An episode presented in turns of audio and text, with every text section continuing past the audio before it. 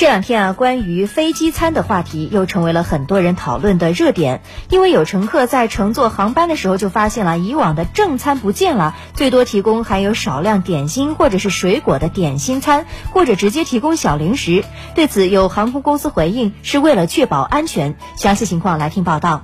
近日，有乘客反映，无论是经济舱还是公务舱，国内航空公司提供的餐食质量和服务内容都严重缩水。乘坐早上七点半的飞机，航空公司就只发几包小零食，乘客纷纷表示不能接受。针对这种现象，有业内人士分析指出，这是为了贯彻民航局的相关安全规定。记者检索发现，早在二零一二年，民航局就曾发布相关规定，要求工作人员确保在起飞后二十分钟或平飞至落地前三。三十分钟能完成所有旅客服务程序。飞机进入下降阶段后，不应再为旅客提供餐食服务。在飞行关键时刻的这五十分钟里，空中服务必须为航行安全让路。此前，这项规定并未得到足够重视。近期因飞机下降颠伤事件增多，民航局加大监督检查力度。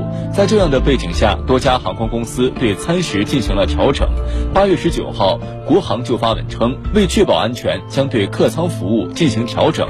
调整内容包括：实际飞行时间七十分钟以下的航班上，只配备小瓶瓶装饮料；实际飞行时间在七十分钟以上、一百二十分钟以下的航班上，经评估后。确认无法在着陆前四十分钟完成餐食发放与回收的餐食种类，将调减为一种或使用无需回收的餐食呈现方式。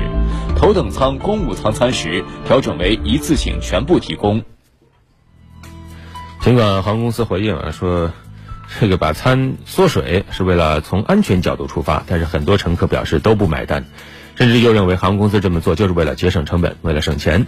有网友就说了：“不要为了控制成本、减少服务的事实，加上为安全的借口。只要用心，安全与优质服务可以兼得。”还有网友提出质疑说：“机票的价格里面就应该包括了餐食，既然缩减了餐食，那为什么机票的价格不随之进行调整呢？”还有一部分网友啊，干脆就表示说：“短途航线如果降低服务，那就可以改坐高铁了。”对了这样一个话题呢，央视在网上也发起了投票。网友投票结果显示，百分之十一的人接受缩减飞机餐，认为安全最重要；百分之七十八的人都不接受，还有百分之十一的人表示无所谓，不在意飞机餐吃什么。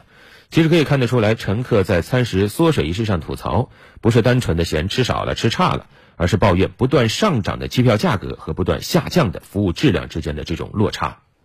和其他的运输方式相比啊，民航服务的高质量、尊贵性是它一直以来的优势。如果说航空公司缩减了服务，可能会导致乘客的流失，转向高铁等其他的运输工具。所以呢，飞机餐食看似是一件小事情，但是却反映出了航空公司的服务理念和应对的态度，不容忽视。